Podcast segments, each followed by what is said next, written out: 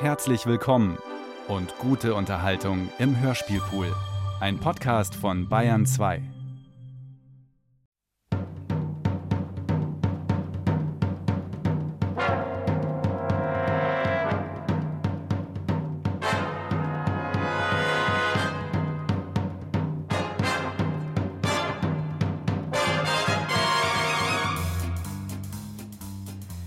Freibrief für Mord. Kriminalhörspiel nach dem gleichnamigen Bühnenstück von Elaine Morgan. Funkbearbeitung und Regie Edmund Steinberger.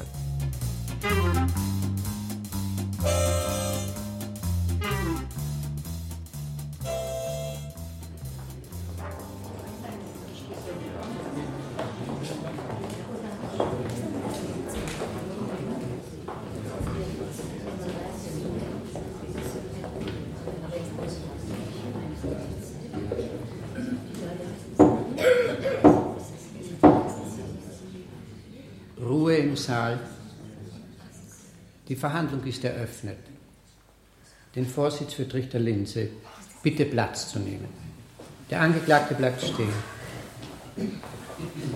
Angeklagter Bradwell Foster, Sie werden beschuldigt, am 1. November vergangenen Jahres Douglas McKennon in mörderischer Absicht getötet zu haben. Bekennen Sie sich schuldig oder nicht schuldig? Nicht schuldig. Sie können sich setzen. Bitte, Herr Staatsanwalt. Meine Damen und Herren Geschworenen, der Angeklagte bekennt sich nicht schuldig. Was meint er mit nicht schuldig? Er meint nicht, dass er Douglas McKenna nicht getötet hat, denn er gibt zu, an jenem 1. November einen Revolver auf ihn gerichtet und ihm eine Kugel ins Herz geschossen zu haben. Am nächsten Tag, als Foster dem Beamten, dem Polizeibeamten, der ihn festnahm, erzählte, warum er McKenna getötet hat, er sagte einen bemerkenswerten Satz. Er sagte, ich glaubte, dass ich dazu berechtigt war. Folgende Sachlage bestand. Der Zivilschutzverband unserer Stadt setzte für den 1. November eine Bereitschaftsübung für den Ernstfall eines Atomangriffs mit folgendem Operationsziel an. Erstens. Kinder sowie besonders schutzbedürftige oder gebrechliche Personen sind in die öffentlichen Schutzräume zu führen.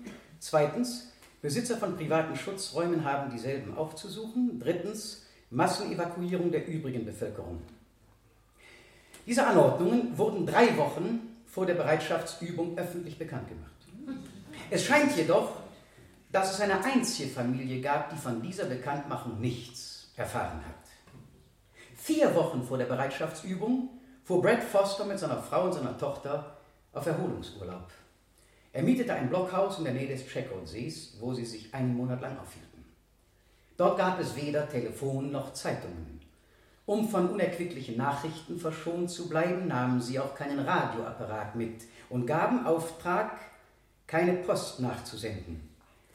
Am 1. November fuhren sie wieder zurück und kamen erst einige Minuten vor Mitternacht zu Hause an, einige Minuten bevor die Sirenen heulten. Sie glaubten, dass ein wirklicher Atomangriff unmittelbar bevorstehe und gingen unverzüglich in ihren eigenen atomsicheren Bunker hinter dem Haus.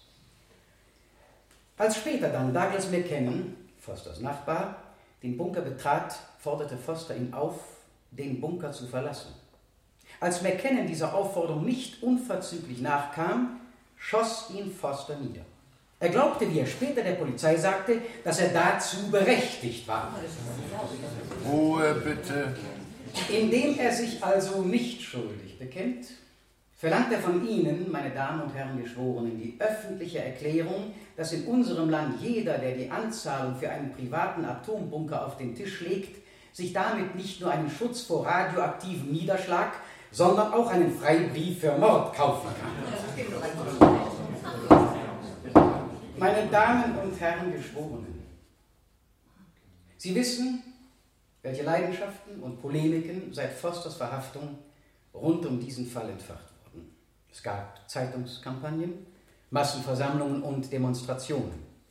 Politiker und Wirtschaftsfachleute haben versucht, ihren Wahrspruch, meine Damen und Herren Geschworenen, im Vorhinein zu beeinflussen und mögliche Konsequenzen vorauszusagen. Diplomaten haben ihre Besorgnis geäußert, dass ein falscher Wahrspruch das Vertrauen unserer Verbündeten erschüttern oder unseren Feinden einen Propagandasieg schenken könnte. Die Frage, die man von Ihnen, meine Damen und Herren Geschworenen, beantwortet haben will, ist ganz einfach und klar. Wenn jemand den Atombunker eines anderen betritt und um Schutz vor einem sicheren und schrecklichen Tod bittet, gibt das die Berechtigung, den Menschen zu töten? Auch 25 Jahre nach dem Fall der ersten Atombombe gibt es für uns Bürger der Vereinigten Staaten noch so etwas wie sittliches Empfinden, Beherztheit und Mitleid.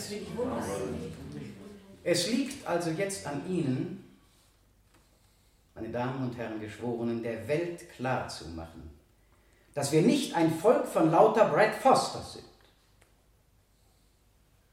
Und das wird geschehen, wenn Sie den Beschuldigten im Sinne der Anklage für schuldig befinden. Schriftführer, rufen Sie bitte Leutnant O'Brien auf. Leutnant O'Brien, bitte in den Zeugenstand.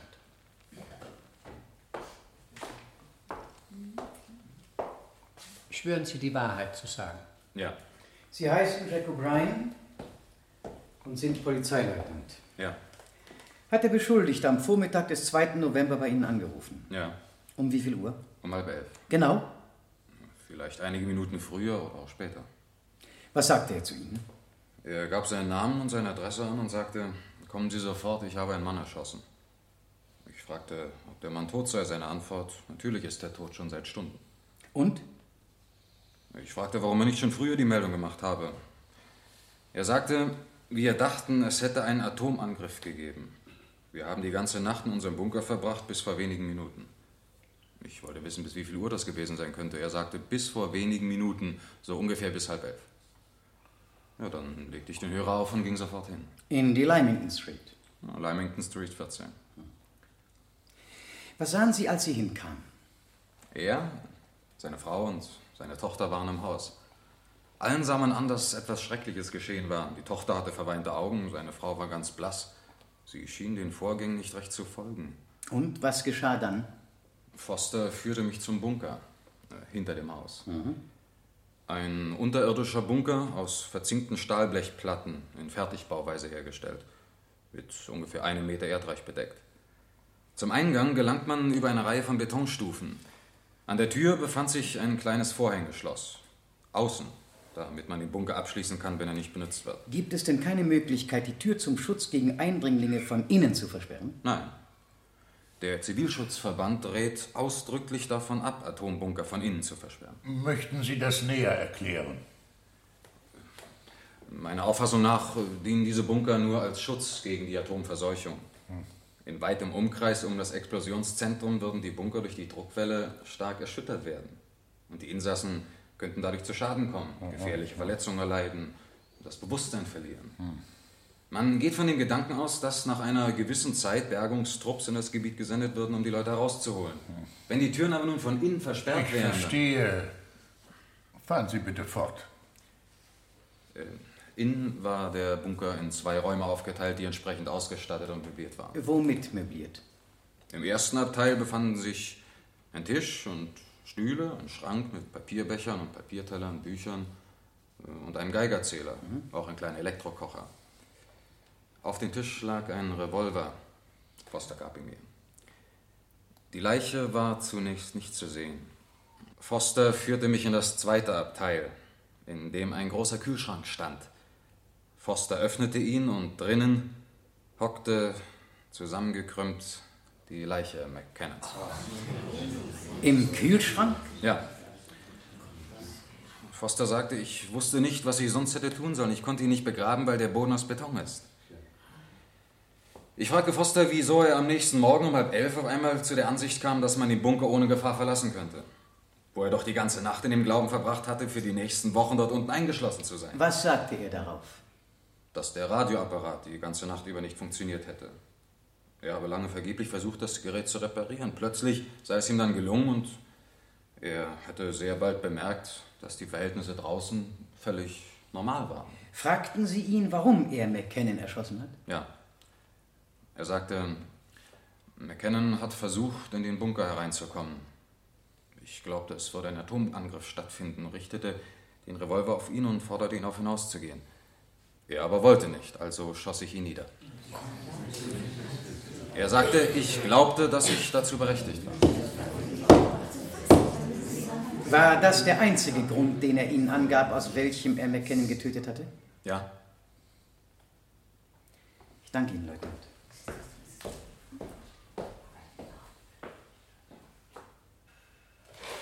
Leutnant O'Brien, haben Sie irgendwelche Zeugen gefunden, die den Angeklagten, seine Frau oder seine Tochter vor 10.30 Uhr des betreffenden Tages außerhalb des Bunkers gesehen haben? Nein. Soweit es Ihnen also bekannt ist, nahm er die seiner Meinung nach erste Gelegenheit wahr, die Polizei von dem Vorfall zu verständigen. Soviel ich weiß, ja. Und als Sie in das Haus kamen, schien er völlig verstört und aus der Fassung gebracht durch das, was geschehen war. Ja. Ich danke Ihnen, Leutnant O'Brien. Oh, eines noch. Sie sagten, der Angeklagte habe Ihnen gegenüber geäußert, ich glaubte, dass ich dazu berechtigt war. Das stimmt. Erwiderten Sie etwas darauf? Ich sagte, Mord bleibt Mord. Das heißt? Dass jeder, der einen Menschen tötet, wissen sollte, was ihm bevorsteht. Ich habe erfahren, dass Sie in Long Island einen Bruder haben, der sich vor kurzem selbst einen Bunker gebaut hat. Einspruch, Euer Gnaden. Die Familienangelegenheiten von Leutnant O'Brien können für diesen Fall doch kaum von Bedeutung sein. Herr Verteidiger, Euer Gnaden, die Anklage hat die Feststellung des Beschuldigten, ich glaubte, dass ich dazu berechtigt war, als höchst unglaubwürdig abgetan.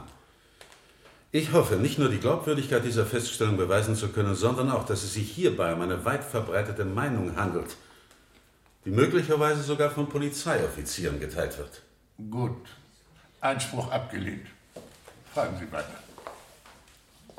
Leutnant O'Brien, hat Ihr Bruder so einen Bunker? Ja. Und verwahrt er dort einen Revolver, um Eindringlinge abzuwehren? Ja. Haben Sie ihn darauf aufmerksam gemacht, dass es Mord wäre, wenn er damit einen Menschen tötet? Nein. Ich weiß, dass er davon keinen Gebrauch machen würde. Außer es würde tatsächlich eine Atombombe. äh, das wäre doch dann ein Ausnahmefall, oder? Sie sagten, Mord bleibt Mord. Ja, aber das wäre doch eine völlig veränderte Situation. Und warum sollte eigentlich gerade ich ihn darauf aufmerksam machen?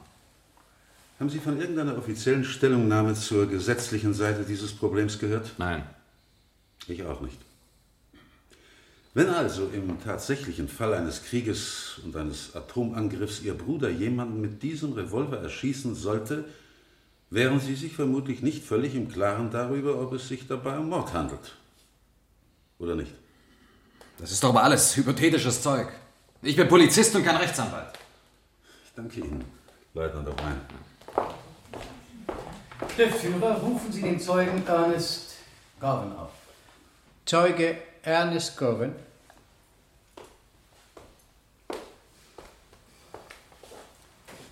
Schwören Sie die Wahrheit zu sagen.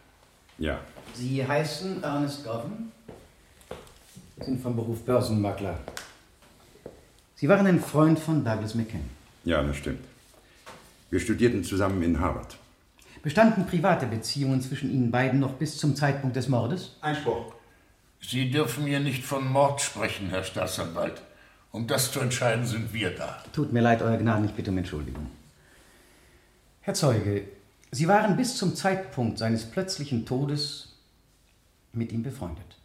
Ja. Können Sie uns etwas über seine finanzielle Lage sagen? Ich könnte Ihnen keine Zahlen nennen. Hatte McKinnon, soweit es Ihnen bekannt ist, irgendwelche finanziellen Schwierigkeiten? Nicht, dass ich wüsste. Er wäre also in der Lage gewesen, sich einen atomsicheren Bunker anzuschaffen, wenn er es gewollt hätte. Gewiss. Nur, er hatte für so etwas nicht viel übrig.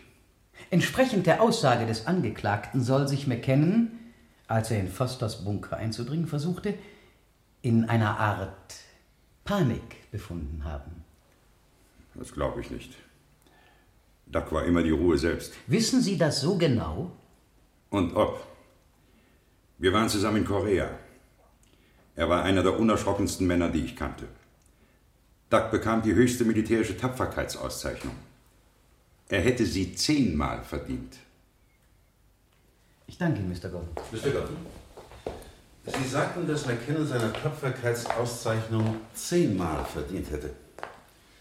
Meinen Sie damit, dass in Bezug auf seine persönliche Sicherheit, sagen wir, eine Art Gleichgültigkeit zur Schau trug?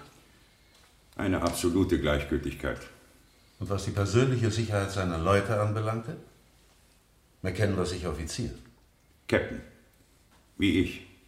Gegenüber der Sicherheit seiner Leute trug er da auch eine derartige Gleichgültigkeit zur Schau. Wir haben Krieg geführt. Wenn wir uns immer nur in ein Loch verkrochen hätten und drin geblieben wären, wie der da, wären wir verloren gewesen. Vergessen Sie nicht, dass McKinnon und Sie es mit einem konventionellen Krieg zu tun hatten, wohingegen Foster in der Vorstellung befangen war, es mit einem Atomkrieg zu tun zu haben, bei dem ein Überleben letztlich davon abhängt, dass ein Teil unserer Bevölkerung die Entschlossenheit und Ausdauer besitzt, sich eben in ein Loch zu verkriechen und drinnen zu bleiben. Ich weiß nicht, ob es für unser Überleben sehr förderlich ist, wenn jeder seinen Nachbarn kaltblütig niederschießt. Herr Verteidiger, wollen Sie uns bitte über das Ziel Ihrer Fragen aufklären? Gerne, Euer Gnaden. Wenn McKennons Charakter so war, wie er uns hier von dem Zeugen beschrieben wurde, dann hätte der Angeklagte doch allen Grund zu befürchten, dass McKinnon durch einen unüberlegten und impulsiven Schritt ihrer aller Leben in Gefahr bringen könnte. Zum Beispiel, dass er eine Anzahl von Leuten mit in den Bunker bringt. Danke, Herr Verteidiger. Mr. Gordon, ich frage Sie weiter. Wenn sich eine Gruppe von Menschen in so einem entscheidenden Augenblick an McKinnon um Hilfe gewandt hätte, wäre er dann diesem Ersuchen nachgekommen? Ja. Er hätte sich alle Mühe gegeben, den Leuten zu helfen. Ja. Er hätte sogar versucht, ihnen Zugang zu irgendeinem privaten Atombunker zu verschaffen. Das war doch gar nicht der Fall. Jedenfalls hätte Foster McKennons Charakter nicht falsch eingeschätzt, wenn er ihn einer solchen Handlung für fähig gehalten hätte. Nein. Ich danke Ihnen. Danke, Mr. Gordon. Ich habe keine weiteren Fragen an Sie. Der nächste Zeuge der Anklage, bitte. Ich rufe keine weiteren Zeugen auf, Euer Gnaden. Dann ersuche ich jetzt den Herrn Verteidiger um seine Darstellung des Falles. Euer Gnaden, meine Damen und Herren Geschworenen. Der Tod von Douglas McKinnon war eine Tragödie. Er starb grundlos und unnötigerweise. Sein Tod war das Ergebnis eines tragischen Missverständnisses seitens Bradwell Fosters. Man könnte McKinnon als das erste amerikanische Opfer sowjetischer Atomdrohungen bezeichnen. Sie, meine Damen und Herren Geschworenen, haben hier unter anderem darüber zu entscheiden, ob dem Ziel und dem Zweck der menschlichen Gerechtigkeit gedient wäre, Bradwell Foster zum zweiten Opfer zu machen. Die Anklage hat hochmoralische Töne angeschlagen und scheint auf Brett Fosters Handlungsweise mit Verachtung herabzusehen. Brett Foster aber ist kein Übermensch aus einem Hollywood-Film. Er ist, und das, er wird es mir verzeihen, ein Mensch wie andere. Hat eine Familie, Berufssorgen, macht sich Gedanken um seine Gesundheit, arbeitet hart, ist verlässlich und bleibt nüchtern, wenn er mit dem Wagen nach Hause fahren muss. Er hat die Stadt im Oktober als kranker Mann verlassen und kehrt am 1. November zurück, dazu entschlossen, den Problemen des Alltags wieder fest in die Augen zu schauen. Stattdessen sollte er innerhalb fünf Minuten nach seiner Rückkehr etwas ganz anderes erleben, das Ähnlichkeit mit einem Weltuntergang hatte. Hier im Gerichtssaal, ja in unserem ganzen Land, gibt es nur drei Menschen, die wissen, was es heißt, die Bedrohung durch die Wasserstoffbombe nicht nur als entfernte Möglichkeit, sondern als entsetzliche Wirklichkeit zu erleben. Deshalb ersuche ich Sie, an diesen Fall mit einiger Demut heranzugehen. Vielleicht hilft es Ihnen, wenn Sie sich selbst zwar nicht in diese, aber in eine ähnliche Situation hineindenken. Nehmen Sie an, Sie wären das Opfer eines Schiffbruchs und wären verzweifelt bemüht, sich selbst, ihre Frau und ihr Kind mitten in den gefährlichen Wellen über Wasser zu halten. Nehmen Sie an, irgendjemand anderer würde neben Ihnen auftauchen und sich an Sie klammern, um sein Leben zu retten. Ich bin sicher, Sie würden ihn wegstoßen, um Ihr Leben zu retten. Mit dem gleichen Motiv schoss Brett Foster auf McKinnon. Die Anklage mit ihrer Vorliebe für moralische Vollkommenheit hat behauptet, dass die Anwendung bestimmter Gesetze unter gar keinen Umständen umgangen werden kann. Unser Rechtssystem jedoch anerkennt Umstände, unter denen die Tötung eines Menschen als entschuldbar anzusehen ist. Hier handelt es sich um so einen Fall. Deshalb werden Sie Brett Foster von der Anklage des Mordes freisprechen. Schriftführer, rufen Sie die Zeugin Susan Foster. Miss Susan Foster, in den Zeugenstand bitte.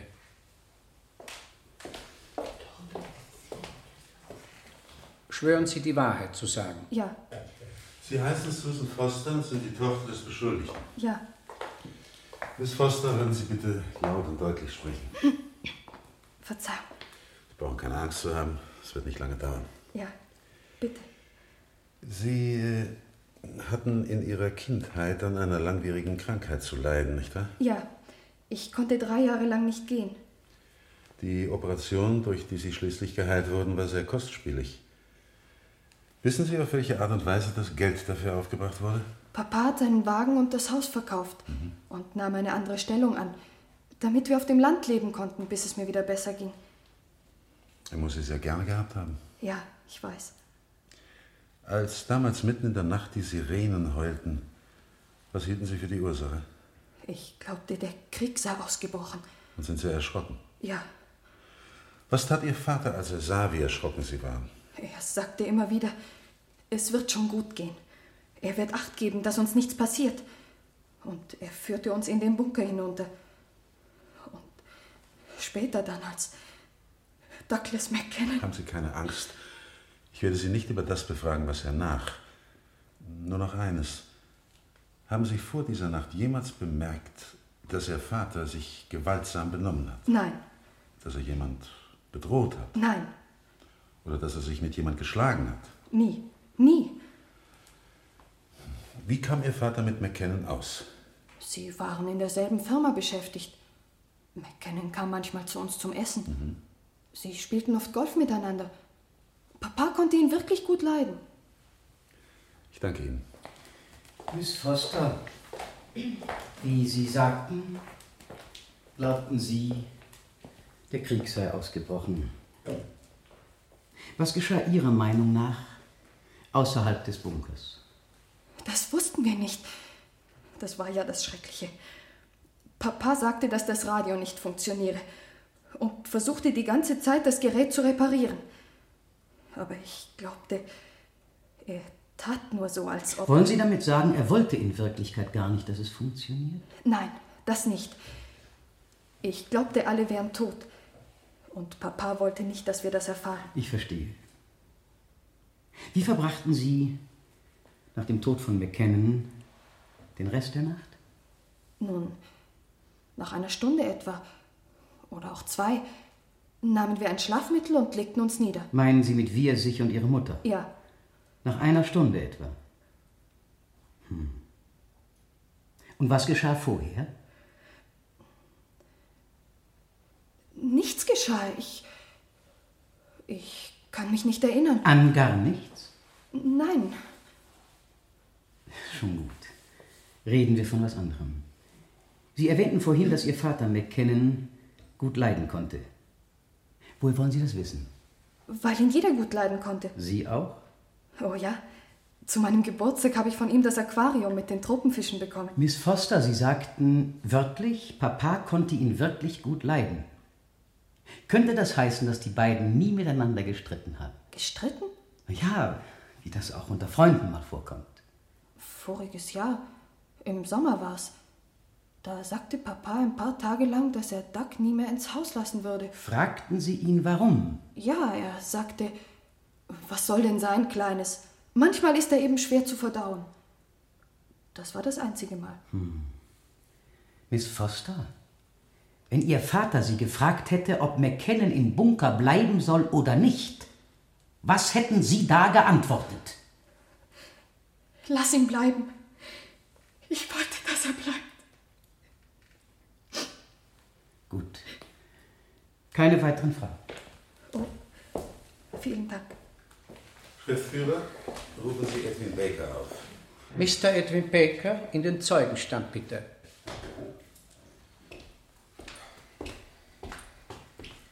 Schwören Sie, die Wahrheit zu sagen. Ja. Sie heißen Edwin Baker und sind Vertreter der Baufirma Centurion, die atomsichere Bunker herstellt. Ja, das stimmt. Kennen Sie den Angeklagten? Ja. Vergangenes Jahr bestellt er bei mir einen atomsicheren Bunker. Für wie viele Personen war dieser Bunker bestimmt? Für drei. Haben Sie das Mr. Foster klar und deutlich gesagt? Ja. Der Bunker wurde in Fosters Grundstück gebaut? Äh, Ja, hinter seinem Haus in der Lymington Street. Wie viele Bunker gibt es sonst noch in der Lymington Street? Kein. Und äh, inwieweit ist es bis zum nächsten Bunker? Etwa, etwa eine halbe Meile.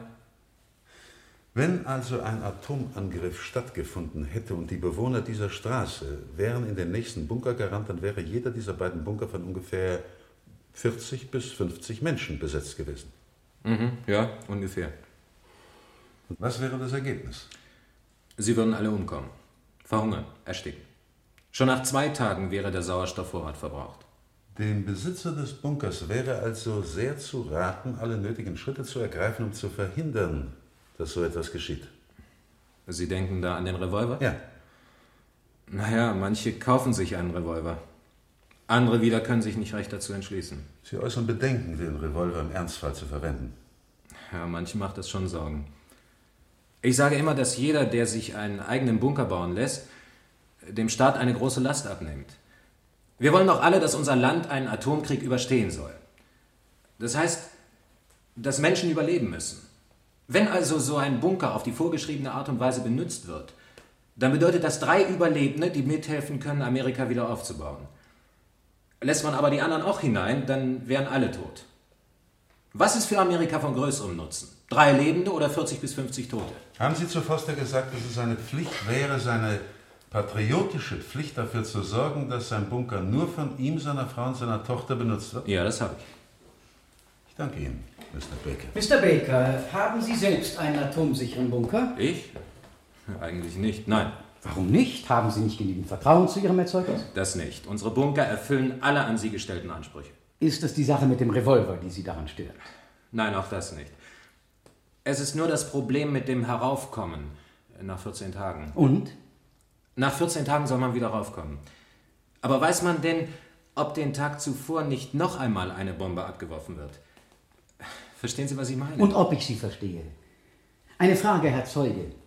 Den Revolver liefert den Ihre Firma gleich mit? Nein, nein, nein, das nicht. Und warum nicht? Dafür sind wir nicht verantwortlich.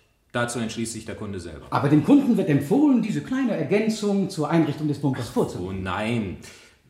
Es wird sogar sorgfältig vermieden, so etwas zu sagen. Nur, nur wenn man manchmal schon knapp vor einem Abschluss steht und der Kunde zögert noch und denkt über die Angelegenheiten mit dem Revolver nach und fühlt sich nicht recht wohl bei dem Gedanken, dann erwähne ich die Sache mit dem Fortbestehen unseres Landes. Sie aber haben Bradwell Foster die Anschaffung einer Handfeuerwaffe empfohlen. Aber doch nur als ein Mittel zur Abschreckung.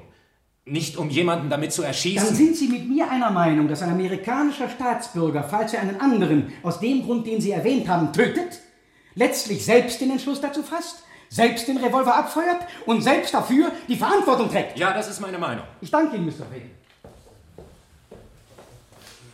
Ich ersuche Bradwell Foster, den Zeugenstand zu treten.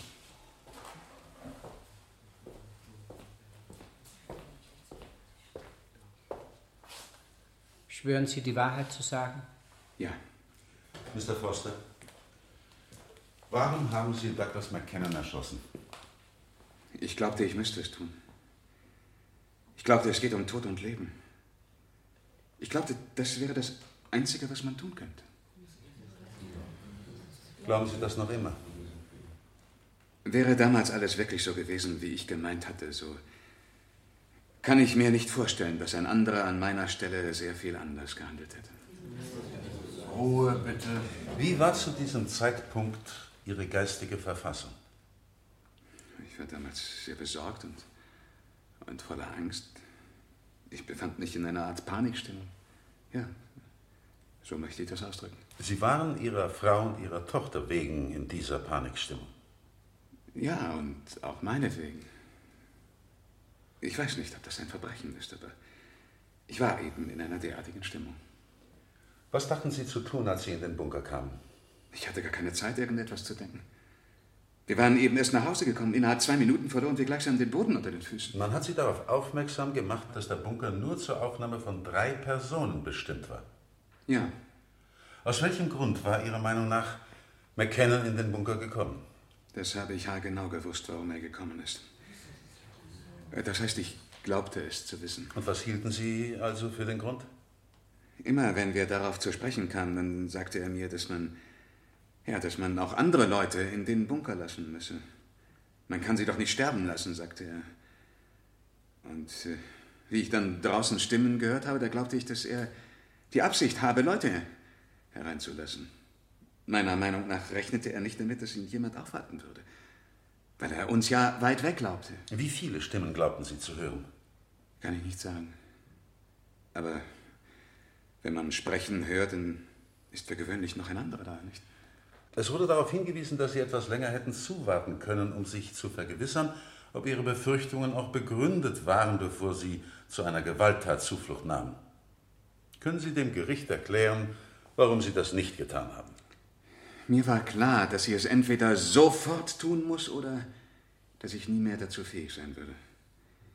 Ich wusste, wenn ich zu viel darüber nachdenke oder, mich in Debatten einlasse, dann würde ich nicht mehr fähig sein, mich ihm gegenüber durchzusetzen. Ich, ich wollte ihn draußen haben. Haben Sie ihn aufgefordert, den Bunker zu verlassen? Ja. Zweimal habe ich zu ihm gesagt, raus mit dir. Stattdessen kam er auf mich zu, um mir den Revolver abzunehmen. Wenn ihm das gelingt, dachte ich mir, dann wäre das ja so, als würde ich einem Wahnsinnigen den Revolver in die Hand geben. Dann hätte er die Oberhand und würde versuchen, noch viele andere Leute hier reinzustopfen. Und warum weigerte er sich, Ihrer Meinung nach, den Bunker zu verlassen? Er schien mir nicht zu glauben, dass es mir wirklich ernst war damit. Ich warnte ihn, hatte den Revolver auf ihn gerichtet. Zweimal forderte ich ihn auf zu gehen. Was hätte ich denn sonst noch tun können? Wenn er mir geglaubt hätte, dann wäre er heute noch am Leben. Ich danke Ihnen, Mr. Foster. Mr. Foster, innerhalb der vergangenen fünf Jahre wurden in unserer Stadt von flüchtenden Verbrechern drei Polizisten erschossen. Ich zweifle nicht daran, dass diese Verbrecher ein geradezu herzzerreißendes Bild davon malen könnten, welche Schrecken und Zweifel und Verwirrung des Geistes sie dazu getrieben haben, zu töten. Sind Sie der Ansicht, dass man diese Männer deswegen freisprechen sollte? Nein. Ich danke Ihnen, ich bin wirklich froh, dass Sie so klar darüber denken. Als McKinnon Ihnen wiederholt sagte, es wäre Unrecht, Ihren Nachbarn den Zutritt zu Ihrem Bunker zu verwehren, wenn deren Leben in Gefahr wäre, was haben Sie ihm darauf geantwortet? Dass es sich die Leute ja leisten könnten, ihre eigenen Bunker zu bauen. Wenn Sie Ihr Geld lieber für andere Dinge ausgeben wollen, so ist das Ihre Sache. Ich bin ein Mensch, der an so etwas wie Selbsthilfe glaubt. Ich nehme an, dass Sie Ihre Tochter sehr gern haben. Ja. Sie opferten sehr viel, um ihr die volle Gesundheit wiederzugeben. Was ich konnte. Als Sie wieder in die Stadt zogen und wieder in Ihre alte Stellung gingen, was unternahmen Sie da, um zu einem Haus zu kommen? Wir kauften eines. Mit welchem Geld?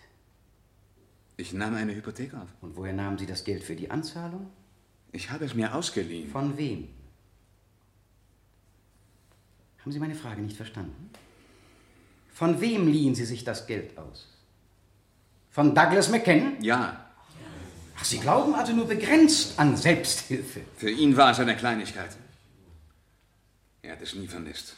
Außerdem habe ich ihm vor Jahren schon alles zurückbezahlt. Jeden Cent. Daran zweifelt niemand.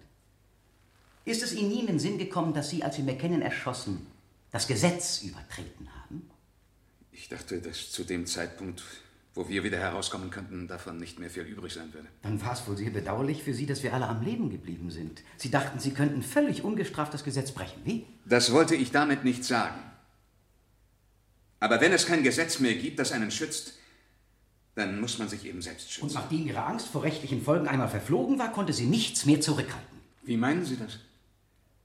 Was hätte mich denn zurückhalten können? Nun, ich dachte so an etwas wie Barmherzigkeit, Gewissen oder einfach Menschlichkeit.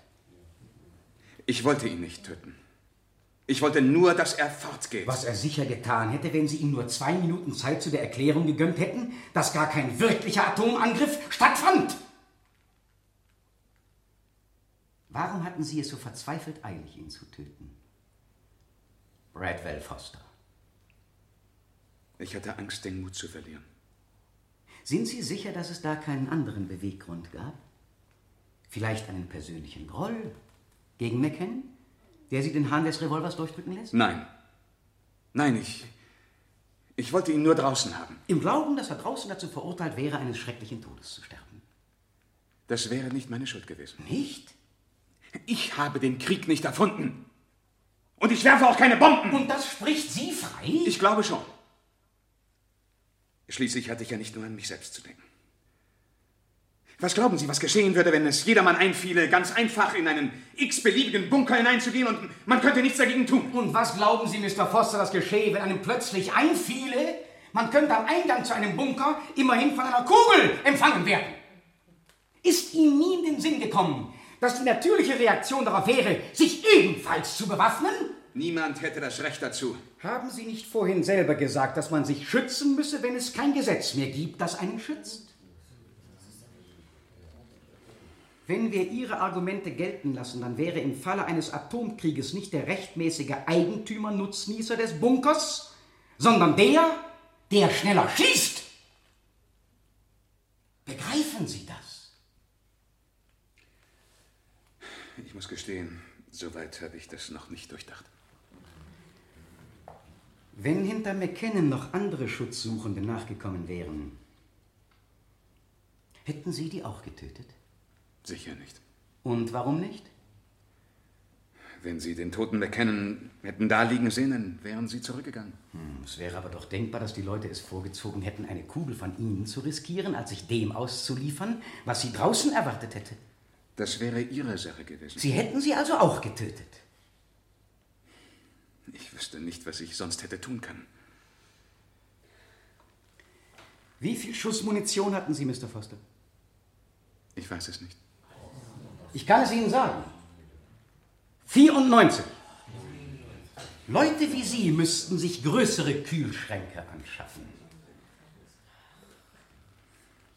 Was hätten Sie getan, wenn ein Kind darunter gewesen wäre? Ich hätte nicht gewusst, was ich tun soll. Fünf oder sechs Kinder, vielleicht, die von ihren Müttern hinuntergeschickt wurden, um Sie um Ihren Schutz zu bitten. Ich begreife nicht, warum Sie mir das alles aufhalsen. Was haben denn die Eltern die ganze Zeit über getan? Sie hätten eben früher daran denken sollen. Sie hätten also auch auf Kinder geschossen. So weit möchte ich nicht einmal denken. Ich habe Kinder immer sehr gern gehabt. Hatten Sie nicht auch Douglas McKinnon sehr gern? Wir kamen ganz gut miteinander aus. Nur sehr gern haben würde ich das eigentlich nicht nennen. Auch ich würde das nicht so nennen. Keine weiteren Fragen. Schriftführer, Mr. Foster, Sie können sich setzen. rufen Sie jetzt Mrs. Foster auf. Mrs. Foster, in den Zeugenstand bitte. Schwören Sie, die Wahrheit zu sagen? Ja, Sie sind Ann Foster, die Gattin des Angeklagten. ja, Sie sagen in diesem Prozess freiwillig aus. ja. Erzählen Sie bitte den Damen und Herren Geschworenen, was sich Ihrer Erinnerung nach am 1. November ereignet hat, als Sie nach Hause zurückgekommen waren. Schon bevor die Sirenen zu heulen begannen? Ja, Brett hatte gerade die letzten Koffer vom Wagen hereingebracht. Susan war hinauf in ihr Zimmer gegangen und ich wollte gerade die Post ansehen. Da sagte Brett, geh jetzt Kaffee machen, die Post kannst du dir auch später ansehen. Und dann hörten wir die Sirenen. und Sie glaubten, dass es sich um einen wirklichen Angriff handelte. Anfangs natürlich nicht. Warum nicht? Ich glaubte nicht, dass man so etwas geschehen ließe. Unser Präsident, meine ich. Kein Mensch denkt doch ernstlich daran, dass so etwas geschehen könnte. Man spricht zwar viel darüber, aber keiner glaubt wirklich daran. Was haben Sie also getan? Brett rief hinauf zu Susan, sie soll herunterkommen und sagte, wir müssten in den Bunker gehen. Ich sagte aber, Brett, das ist doch nur ein Probealarm. Er war sehr aufgeregt, weil ich es ihm nicht glauben wollte. Und? Ja. Und dann ging auf einmal das Licht aus. Und? Was geschah weiter? Einen Augenblick, Herr Verteidiger. Es handelt sich da sicher um die offizielle Stromabschaltung. Ja. Ich weiß von ein oder zwei probeweisen Evakuierungen in anderen Städten, aber mir ist nichts von offiziellen Stromabschaltungen bekannt. Könnten Sie mir und den Geschworenen erklären, warum das hier bei uns für nötig gehalten wurde? So viel mir bekannt ist, Euer Gnaden, ging der Zivilschutzverband von der Annahme aus, dass im Falle eines Krieges die weiter im Landesinneren gelegenen Städte von interkontinentalen Raketen angegriffen werden würden. Da wir aber nahe der Südküste liegen, sollte auch die Möglichkeit eines Angriffs durch Langstreckenbomber in Betracht gezogen werden. Durch Bomber? Möglicherweise von Kuba aus. Die üblichen Verdunklungsmaßnahmen haben bedauerlicherweise nur geringen Erfolg gehabt. Deshalb wurde die Öffentlichkeit darauf aufmerksam gemacht, dass in der Zeit von Mitternacht bis 1.30 Uhr eine allgemeine Stromabschaltung zu erwarten sei. Ich danke Ihnen. Mrs. Foster, Sie sagten, das Licht ging aus. Was taten Sie dann? Ich öffnete die Haustür. Draußen war es stockfinster. Nirgendwo brannte Licht. Nur die Scheinwerfer der Autos konnte ich sehen, und über uns hörte ich Flugzeuge. Ein Wagen nach dem anderen fuhr draußen vorbei, auch Polizeiwagen und Rettungswagen. Alle in einer Richtung.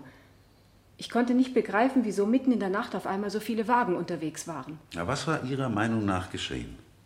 Ich dachte, die da draußen müssen alle irgendetwas bereits erwartet haben. Wir hatten ja die ganze Zeit über keine Zeitung zu Gesicht bekommen. Wir glaubten, der Krieg sei ausgebrochen und gingen in den Bunker. Hatten Sie denn im Bunker Licht? Ja, es war ja ein eigener Generator drinnen. Brett prüfte alles nach. Wasser, Licht und die Vorräte. Alles war in Ordnung, bis auf das Radio. Und was geschah dann? Wir hörten Schritte draußen auf den Stufen, als ob jemand versuchen würde, den Weg in den Bunker zu finden. Draußen war es ja stockdunkel. Wir hörten jemand sprechen. Brett sagte, was soll ich tun, wenn die herunterkommen? Ich sagte darauf, ich glaube, du hast doch auch dafür vorgesorgt. Und was meinten Sie damit? Den Revolver. Ich habe den Revolver gemeint. Sie haben ihm geraten, zum Revolver zu greifen. Nein. Ich hätte mir doch nie träumen lassen, dass er damit auf einen Menschen schießen würde. Wäre es nicht möglich, dass er sich durch Ihre Bemerkung, ich glaube, du hast doch auch dafür vorgesorgt, der Feigheit bezichtigt fühlte? Des Mangels an Mut, seine Gedanken in die Tat umzusetzen? Ich fürchte ja. Was würde ich darum geben, wenn ich das damals nicht gesagt hätte? Und was geschah weiter? Er holte den Revolver. Jetzt kamen die Schritte die Stufen herunter. Ich hatte schreckliche Angst. Warum? Wer glaubten Sie war es? Ich hatte keine Ahnung, nur schreckliche Angst. Wissen Sie, wir warteten da unten wie Kaninchen. Es gab auch keinen anderen Ausgang. Und dann ging die Tür auf. Es war bloß Duck. McKen. Und? Wir sagten, ach, du bist's, Duck. Und er darauf, Hello, Brad. Hello, Anne. Hello, Susan. Euer Gnaden, ich ersuche um Rücksichtnahme auf die Zeugin. Mrs. Foster, sollen wir eine kleine Pause einlegen? Nein, ich. Äh, es ist schon wieder vorbei. Bitte, Herr Verteidiger. Was geschah dann? Brett sagte zu ihm: Was willst du hier? Und Duck sagte: Komische Frage. Und Brett sagte: Wie viele sind noch draußen? Da deutete Duck auf Bretts Revolver und fragte: He, was soll denn das? Brett drohte und sagte: Raus mit dir! Duck lachte dazu, lachte nur. Und noch einmal sagte Brett: Raus mit dir oder ich schieße! Ich dachte, Brett macht Spaß. Und McKennon? Wie reagierte McKennon darauf? Er glaubte sicher auch, dass Brett nur Spaß macht, ging mit ausgestreckter Hand auf ihn zu, um den Revolver zu nehmen. In diesem Augenblick schoss ihn Brett nieder. Zweimal also wurde McKinnon aufgefordert, den Bunker zu verlassen und weigerte sich beide Male. Ja, Was tat Ihr Gatte, als er sah, dass McKinnon tot war? er zitterte am ganzen Körper und rang nach Luft. Sagte er irgendwas? Ich musste es tun, sagte er. Ich musste es tun. Zweimal. Ich danke Ihnen, Mrs. Foster.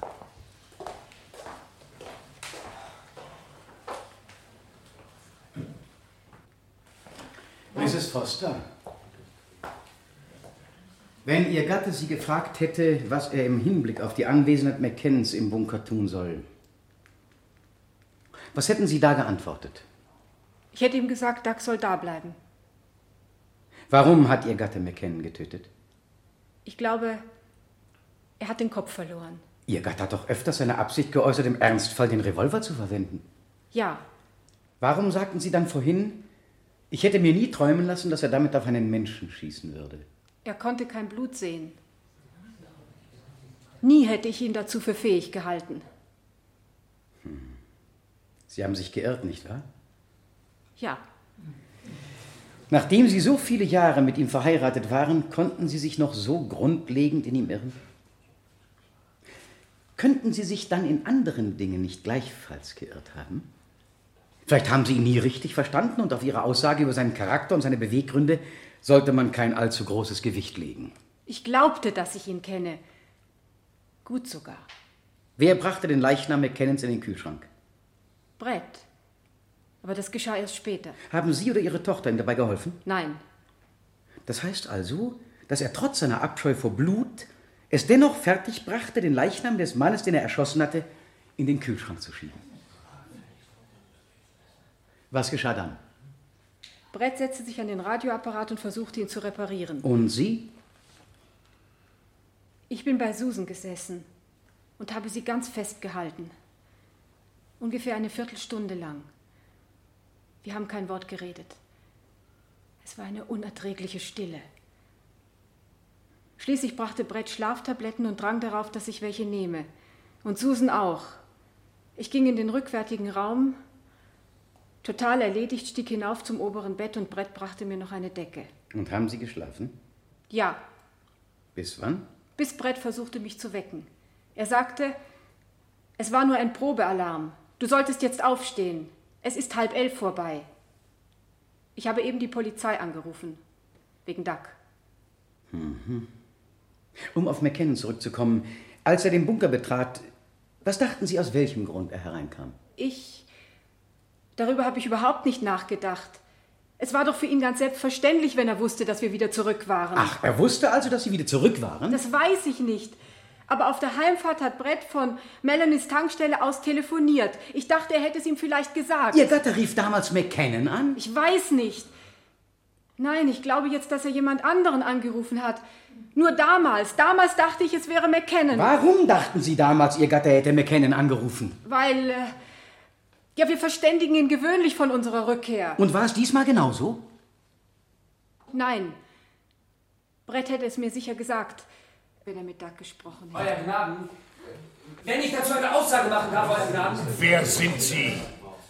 Joseph Radewski. Ich bin Student. Ich arbeite an einer Dissertation über die amerikanische Verfassung. Haben Sie uns etwas über den Angeklagten zu sagen? Er hat erklärt, dass er glaubte, es hätte sich um einen wirklichen Atomangriff gehandelt. Das stimmt nicht. Er wusste, dass es nur eine Bereitschaftsübung war. Sind Sie sich über die Folgen Ihrer Aussage im Klaren? Ja. Wenn dem Angeklagten diese Tatsache bekannt war, so würde das bedeuten, dass er McKinnon kaltblütig getötet hat. Vielleicht sogar vorsätzlich. Nichts anderes. Dann erklären Sie den Geschworenen, wie Sie zu der Annahme kommen, dass Foster von dem Probealarm wusste. Ich begegnete ihm an diesem Abend. Wo? Etwa 40 Meilen von hier, bei Melanies Tankstelle. Und ich habe ihm davon erzählt. Er lügt! Er lügt! Ich selbst habe es ihm gesagt. Das ist eine Lüge! Ich habe diesen Mann noch nie in meinem Leben gesehen. Ruhe bitte. Euer Namen, was dieser Mann hier aussagt, ist so belastender Natur und doch so fragwürdig. Der Angeklagte sagt, er habe diesen Mann noch nie gesehen. Dass ich beantrage, die Verhandlung 48 Stunden auszusetzen. In dieser Zeit hoffe ich, Zeugen ausfindig zu machen, die Radewskis Angaben widerlegen. Ich beantrage, Josef Radewski zu vereidigen. Das wird geschehen, Herr Staatsanwalt. Beim nächsten Termin am Donnerstag um 9 Uhr. Bis dahin wird die Verhandlung ausgesetzt. Bitte den Saal räumen. Der Angeklagte ist abzuführen. Radewski, kommen Sie zu mir her. Was ist denn noch? Zeigen Sie mir Ihren Personalausweis. Moment. Hier, bitte. dass Sie am Donnerstag pünktlich zur Stelle sind. Sie werden unter Eid aussagen. Termin 9 Uhr. Und überlegen Sie sich Ihre Aussage noch einmal. Gründlich. Und was ist nun mit meinem Ausweis? In Ordnung.